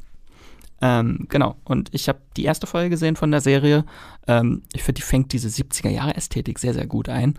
Ähm, also sieht halt wirklich richtig gut aus, die Serie. Sehr retro-lastig und äh, wirkt auf jeden Fall sehr creepy, wenn es um diesen Nachbarn geht. Und wenn man weiß, was da noch kommt, äh, ja. Das ist äh, A Friend of the Family, könnt ihr dann ab 25. November bei Sky gucken. Und dann kommen wir zum 26 einen Tag später, November, mhm. zu Magenta TV. Genau, da kommt dann nämlich äh, The English äh, zu Magenta TV. Das ist eine Miniserie mit Emily Blunt und ich hoffe, ich spreche den Namen jetzt richtig aus, einfach nur Kieran Hinz. Das ist äh, der äh, Wildling-Anführer aus äh, Game of Thrones. Er hat da den Manke gespielt. Ähm, also daher, daher kennt ihr auch ganz viele andere Serien und Filme. Da, aber Emily Blunt muss ich nicht, glaube ich, wahrscheinlich nicht ganz so sehr vorstellen. Sie kennt man aus Edge of Tomorrow unter anderem. Mary Poppins. Mary Poppins, ich jetzt als nächstes gesagt, Max. ähm, genau, also der, der Mann im Hintergrund ist Hugo Blick. Der hat äh, Honorable Woman mit Maggie Gyllenhaal gemacht vorher und äh, Black Earth Rising mit äh, Michaela Coel. Also mh, jemand, der durchaus seine ähm, guten Lebenslauf hat, auf jeden Fall. Äh, es geht um eine englische Frau, die reist im Jahr 1890 nach, nach Amerika, um den Sohn, äh, um den Tod ihres Sohnes äh, zu rächen und schließt sich dann dann mit einem ähm, Mitglied des Pawnee-Stammes zusammen, also einem Native American. Äh, und ja, die suchen dann da gemeinsam nach dem Mörder, glaube ich. Äh, Soweit bin ich ja noch nicht gekommen. Äh, klingt auf jeden Fall irgendwie so wie so eine Mischung aus äh, Django Unchained und so ein bisschen auch Yellowstone noch dabei. Äh, also so eine, so eine, das so Yellowstone Prequel. 18. ja, welches Jahr war das jetzt noch? 92, 93? Ganz, es waren, waren das nicht so sehr viele Jahreszahlen bei Yellowstone? Auf jeden Fall kommt als nächstes 1923. Ja, ja. genau, also es ist so ein richtig, so ein, so, es wirkt wie so ein richtiger, flotter, saftiger Rache-Western einfach. Also es ist. 1883. Ja. Also äh, ihr müsst euch den Trailer angucken, also da sind richtig ähm, starke Bilder auch dabei. Also es wirkt äh, wirklich richtig äh, genrelastig tatsächlich auch, finde ich. Ähm, also absolut spannend. Es sind ähm, sechs Episoden insgesamt. Ich weiß aber nicht, ob die alle auf einmal kommen, tatsächlich. Ähm, das müsste man nochmal rausfinden. Äh, Im Idealfall. Im Idealfall kommen sie alle auf einmal. Dann äh, nämlich am 26.11. zu Magenta TV. Genau. Muss ich noch irgendwas dazu sagen? Ich gucke mal gerade, habe ich irgendwas vergessen? Nö, ja, an Deadwood musste ich auch so ein bisschen denken, einfach weil es diesen, diesen, diesen frühen, ähm, ja, Frühwestern-Vibe äh, immer noch hat. Aber ich glaube, es ist ein bisschen unterhaltsamer als Deadpool noch. Nicht, dass ich nichts gegen Deadpool, äh, auch alles ganz toll. Aber äh, was habe ich gerade gesagt? Deadpool? Nein, Deadwood, Deadwood natürlich. äh, nee, sehr viel gegen Deadwood. Nein, sehr viel gegen Deadpool. Gar nichts gegen Deadpool. Auf jeden Fall. Nee, äh, also klang so ein bisschen oder wirkt so ein bisschen wie äh, The Good Lord Bird, weiß nicht, ob du die gesehen die hattest, mit gesehen. Ethan Hawke, auch so eine Western-Serie, die auch so ein bisschen so diesen leichten Spaghetti-Western-Style hat. Äh, Nennt nee. man den überhaupt so? der Tarantino-Western-Style. ich glaube, ich, ich, ja, ich habe ich hab die Serie nicht gesehen. Ähm, ich weiß gar nicht, ich musste jetzt bei dieser, als ich den Trailer mir angeguckt habe von äh, The English, musste ich gar nicht so sehr an Spaghetti-Western denken. Das muss, da musste ich mehr so, weiß nicht, an Open Range oder sowas ähm, mhm mit, mit Kevin Costner. Schon wieder, ja, Yellowstone, auch mit Kevin Costner. da muss ich eher dran denken. Also es ist schon so, so, so, eine, so eine straffe Geschichte. Ich bin gespannt, wie das auf sechs ähm, Folgen dann funktioniert. Aber ich, allein Emily Blunt bei sowas zuzuschauen, macht einfach Spaß, glaube ich. Emily Blunt als Westernheldin. Genau. Freue ich mich. Werde ich auf jeden Fall reinschauen. Ähm, und dann kommen wir zur nächsten Serie, einer großen Fantasy-Serie, die startet. Das ist äh, Disney Plus, ist äh, Herr der Ringe, was dieses Jahr startet am 30.11. Und da hat Matthias uns eine kleine Sprachnachricht zugeschickt. Hallo, hier ist der Matthias. Ich habe euch einen Streaming-Tipp bei Disney Plus mitgebracht, denn Ende des Monats, genau genommen am 30. November, startet bei Disney Plus die Fantasy-Abenteuerserie Willow. Und es handelt sich hierbei um eine Fortsetzung von dem gleichnamigen Kinofilm, der 1988 in die Kinos kam. Der wurde damals von ähm, Ron Howard inszeniert und geht auf eine Idee von George Lucas zurück, also hier dem äh, Star Wars-Schöpfer. Und von Star Wars hat er auch gleich den Hauptdarsteller mitgebracht. Das war nämlich ähm, Warwick Davis damals. Der hat in die Rückkehr der Jedi-Ritter den äh, Ewok Wicked gespielt und äh, Warwick Davis ist euch sicherlich auch aus den Harry Potter-Filmen ähm, bekannt. Da hat er diverse ähm, Rollen übernommen und jetzt kehrt er bei Disney Plus in dieser Serienfortsetzung dieses Fantasy-Abenteuerfilms zurück, übernimmt wieder den Part von äh, Willow Afgood, einem, äh, oh je, wie heißen sie, einem Nel Nelvin, glaube ich, also einer, einer, äh, ja, einer, einer spielt eine Fantasy-Kreatur, die sich im ersten Abenteuer als, als Held und als äh, Zauberer beweisen muss. Es geht da um, um ein Kind, das er beschützt und eine böse Königin, die er besiegt. Und ja, jetzt, jetzt kommt ein, ein neues Abenteuer. Und falls ihr euch mal einen der Trailer angeschaut habt, das sieht auch wirklich wieder sehr liebevoll und fantasievoll gestaltet aus. Also der, der erste Willow-Film, sage ich jetzt, oder der einzige Willow-Film bisher, der besticht wirklich durch ähm, eine detailverliebte Arbeit mit handgemachten Effekten, hat aber auch die Tendenz schon so ein bisschen weiter vorzugehen und zu gucken, naja, was ist denn sonst noch so mit Effekten möglich? Also ein, ein sehr eindrucksvoller Film in dieser Hinsicht und äh, die Willow Say, die jetzt bei Disney Plus kommt, sieht natürlich äh, in vielen Punkten moderner aus, scheint sich aber im Kern auch äh, ja, dieses, dieses Grundgefühl des Kino, äh, des Kinofilms erhalten zu haben. Also das könnte sowohl ein bisschen was nostalgisch angehauchtes werden, gleichzeitig, gleichzeitig aber auch steht die Serie für, für den Aufbruch. Das ist jetzt das erste Mal, dass diese äh, Lucasfilm-Marke bei Disney Plus irgendwie zum großen Einsatz kommt. Bisher hat äh, Disney von Lucasfilm ja hauptsächlich neue Star Wars-Filme, Serien gemacht. Jetzt kommt äh, nächstes Jahr auch ein neuer Indiana Jones-Film und Willow ist quasi das, das dritte ähm, große Franchise, das unter dem Dach von Lucasfilm entstanden ist und jetzt bei Disney Plus hier ein, ein zweites Leben in Form einer Serienfortsetzung erfährt. Und ja, ich bin sehr, sehr gespannt, was daraus geworden ist. Der kreative Kopf hinter dem Projekt ist äh, Jonathan Keston und das ist der Sohn von Lawrence Keston, der damals äh, unter anderem das Imperium schlägt zurück geschrieben hat, also auch sehr verbunden hier mit der Lucasfilm Star Wars Familie und Jonathan Keston, beziehungsweise John Keston, wie sie die meisten nennen, ähm, der hat auch schon bei Star Wars mitgemacht, nämlich zusammen mit seinem Vater hat er Solo Star Wars Story geschrieben. Das war der Han Solo Film, ähm, der vor ein paar Jahren in die Kinos kam. Und ja, jetzt äh, kümmert er sich um das Vermächtnis von Willow und ich bin sehr gespannt, was da am 30. November auf uns zukommt. Ja, danke Matthias für den kleinen Tipp zu Willow. Hendrik, ist das was, wo du reinschauen wirst? Reinschauen auf jeden Fall, aber ich gehöre zu denen, die ähm, nicht mit Willow aufgewachsen sind tatsächlich. Mhm. Ähm, hab da gar keine Berührungspunkte mit, aber äh, George Lucas ist da, glaube ich, ein bisschen dran beteiligt, soweit ich weiß, oder zumindest hat er, glaube ich, den Originalfilm gemacht, irgendwie produziert. Mhm. Allein dadurch ist es irgendwie ein bisschen spannend und ja, äh, ich möchte natürlich auch das Konkurrenzprodukt äh, zu Herr der Ringe und äh, House of the Dragon von Disney Plus sehen. Äh, aber äh, einmal reingucken, wenn es mich packt, dann bleibe ich dabei. Aber es ist nichts, worauf ich, worauf ich hinfiebere. So. Ich schon. Hm. Ich, ich fiebere jeder Fantasy-Serie entgegen. ähm, und dann kommen wir auch schon zur letzten Serie diesen Monat, die nichts mit Fantasy zu tun hat. es äh, geht äh, um The Patient. Die startet am 30.11. bei Disney Plus. Das ist ähm, ein Titel, den wir auch schon in unserer Highlights-Vorschau auf die zweite Jahreshälfte tatsächlich mit drin hatten.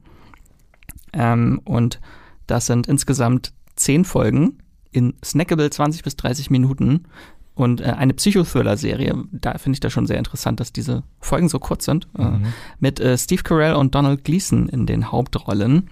Und äh, Steve Carell spielt darin einen Psychotherapeuten namens Alan Strauss, der sich in einer höchst ungewöhnlichen Situation wiederfindet, weil er wird von einem Patienten namens Sam entführt und in einen Keller gesperrt. Und warum tut dieser Typ das?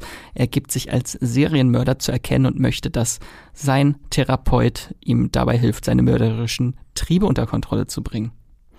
Äh, auf jeden Fall sehr, sehr creepy das Ganze und unter diesen widrigen Umständen muss er in die Psyche seines Patienten eintauchen und zugleich auch noch seine eigenen seelischen Wunden heilen, wie der unverarbeitete Tod seiner Frau oder das zerrüttete Verhältnis zu seinem Sohn. Und ich habe die erste Folge gesehen davon. Ist auf jeden Fall ein sehr spannendes Konzept. Ist sehr, sehr flott erzählt, halt genau nur fast 20 Minuten mhm. wie die erste Folge. Und ich habe keine Ahnung, worauf das hinauslaufen wird. Es klingt ein bisschen wie Misery, oder? Also mhm. so vom Konzept her. Ja, so eine, so eine Co-Abhängigkeit. Ja, doch, klingt mega spannend. Ja. Ja. Und vor allem Steve Carell auch mal in so einer ernsten Rolle zu sehen und Donald Gleason, der ist das der meistgehasste Star Wars Bösewicht eigentlich? Ähm, General Hux. Ja. Kannst du noch mal ganz kurz sagen, wer von den beiden welche Rolle spielt? Ähm, Steve Carell spielt den Psychotherapeuten okay. und der Psychokiller ist ah, Donald Gleason. Ja, nee, ich finde, ich hätte es mir auch andersrum vorstellen können. Also, aber ja, nee, doch, so, so fast, ja. Genau, das ist äh, The Patient bei Disney Plus am 30. November. Und damit sind wir auch schon wieder durch mit den 20 spannendsten Serienstarts des Monats. Äh, mein Serienmonat äh, ist jetzt auf jeden Fall komplett durchgeplant und die Merkliste voll. Wann sollen wir das alles gucken? Es ist jedes Mal dasselbe Problem. Hendrik, ich hoffe, du hast auch ein paar Serien jetzt mitgenommen aus dem Podcast, die du unbedingt schauen möchtest. Und ich hoffe, ihr habt auch ein paar Serien für eure Merklisten mitgenommen und vielleicht die eine oder andere Serie entdeckt, die ihr vielleicht noch nicht auf dem Schirm hattet. Ähm, genau alle 20 Serien, die wir besprochen haben, gibt es auch nochmal in den Show Notes. Dann könnt ihr die als Liste sehen mit Startdatum, wo ihr sie streamen könnt. Und damit geht ein großes Dankeschön wie immer raus an euch da draußen, unsere Fans und HörerInnen. Äh, ihr seid der Grund, warum wir seit drei Jahren nun schon im Streamgestöber Woche für Woche über Serien und Filme aus der Streaming-Welt reden können und das hoffentlich auch noch viele weitere Jahre. Und auch danke an all eure lieben Nachrichten und Mails, die ihr uns immer zukommen lässt. Äh, und da haben wir zum Beispiel auch eine Mail bekommen von David aus der Schweiz. Genau, äh, David schreibt, ähm, Hallo liebes Podcast-Team, ich höre immer mit großer Freude euren Podcast. Es ist immer sehr interessant und spannend, man lernt neue Filme und Serien äh, zum Streamen kennen äh, ich habe zuletzt folgende Serien gesehen, die ihr mal besprechen oder erwähnen solltet. Da haben wir zum einen The Girl from Plainville, die in der Schweiz auf äh, Sky ähm, läuft. Dann habe ich äh, auf Netflix noch Collateral gesehen, die ich ebenfalls empfehlen kann. Und außerdem solltet ihr unbedingt mal Shameless besprechen. Würde mich sehr freuen. Macht weiter so und Grüße aus der Schweiz. Shameless ist nicht das erste Mal, dass es gewünscht wurde, oder? Es gibt anscheinend doch sehr viele Shameless-Fans da draußen. Erstmal Grüße an die, äh, an die Schweiz, genau. Grüße zurück in die Schweiz. Danke dir für die, für, die, für die Nachricht, David. Ja. Also Shameless, ja, haben wir noch nie gemacht, oder? Wie viel hast du davon gesehen? Hast du da mal reingeguckt? Ich habe nichts davon gesehen. Okay. Leider nicht, aber ich höre immer nur Gutes darüber, tatsächlich. Ich bin auch die einzige Person bei uns, glaube ich, in der Redaktion, die es komplett gesehen hat. Wie so häufig. Fand das Ende grauenvoll. Ja. Habe ich auch einen Artikel zugeschrieben. das äh, war nicht würdig, dieser Serie. Aber okay, äh, das ist eine andere Sache. Vielleicht gibt es ja irgendwann mal einen Shameless Podcast, wo ich meine seelischen Wunden, die diese Serie hinterlassen hat, nochmal aufarbeiten kann. Ähm, genau. Schreibt uns sonst auch gerne mal einfach eine Mail, wenn ihr auch noch Tipps habt oder Serien, die ihr gerade entdeckt habt. Ähm, genau, schreibt uns eine Mail dazu einfach an podcast.moviepilot.de. Ihr könnt uns natürlich auch auf Twitter kontaktieren, wenn ihr da irgendwie ähm, uns kurz was schreiben möchtet, ähm, da findet ihr uns unter streamgestöber mit OE oder moviepilot, könnt uns auch finden. Sind die gleichen Leute, beide Twitter-Kanäle. äh, oder ihr könnt uns auch auf Instagram schreiben, da findet ihr uns unter Moviepilot und unser Social-Team wird uns dann auch eure Nachrichten weiterleiten. Genau, und wenn ihr uns unterstützen möchtet ähm, und helfen möchtet, von noch mehr Menschen gehört zu werden, dann abonniert unseren Podcast bei Spotify oder der Podcast-App eures Vertrauens und äh, bewertet uns am besten gleich bei Spotify mit fünf Sternen ähm, oder auch bei Apple Podcast. Dort auch gerne fünf Sterne oder hinterlasst einen Kommentar, warum ihr uns gerne hört. Und Hendrik, wo könnte ich unsere Zuhörenden denn noch lesen und kontaktieren? Äh, bei Twitter, da könnt ihr mich finden unter Hendrik Busch und beim Moviepilot, da, ja, entweder Surfer Rosa oder auch Hendrik Busch. Äh, gibt das da einfach mal ein. Äh, ich habe zuletzt äh, über, über Dama geschrieben, über, über die, mein Problem mit Dama. Da könnt ihr auf jeden Fall äh, nachlesen. Was, wir haben es ja vorhin so ein bisschen angeschnitten. Und die zwei Teletubbies-Artikel. Richtig, die müssen die, die, auf jeden Fall. Damit sich das gelohnt hat. Richtig. Genau, mich äh, findet ihr bei Twitter und Instagram und auch bei Moviepilot unter Wieselmax oder Max Wieseler. Und da schreibe ich aktuell noch über The Walking Dead, bevor es bald zu Ende ist. Mhm. Ja, äh, und auch viel über Serien und Horror. Ähm, genau, und damit äh, sage ich, äh, habt einen wundervollen Tag und äh, streamt was Schönes. Tschüss.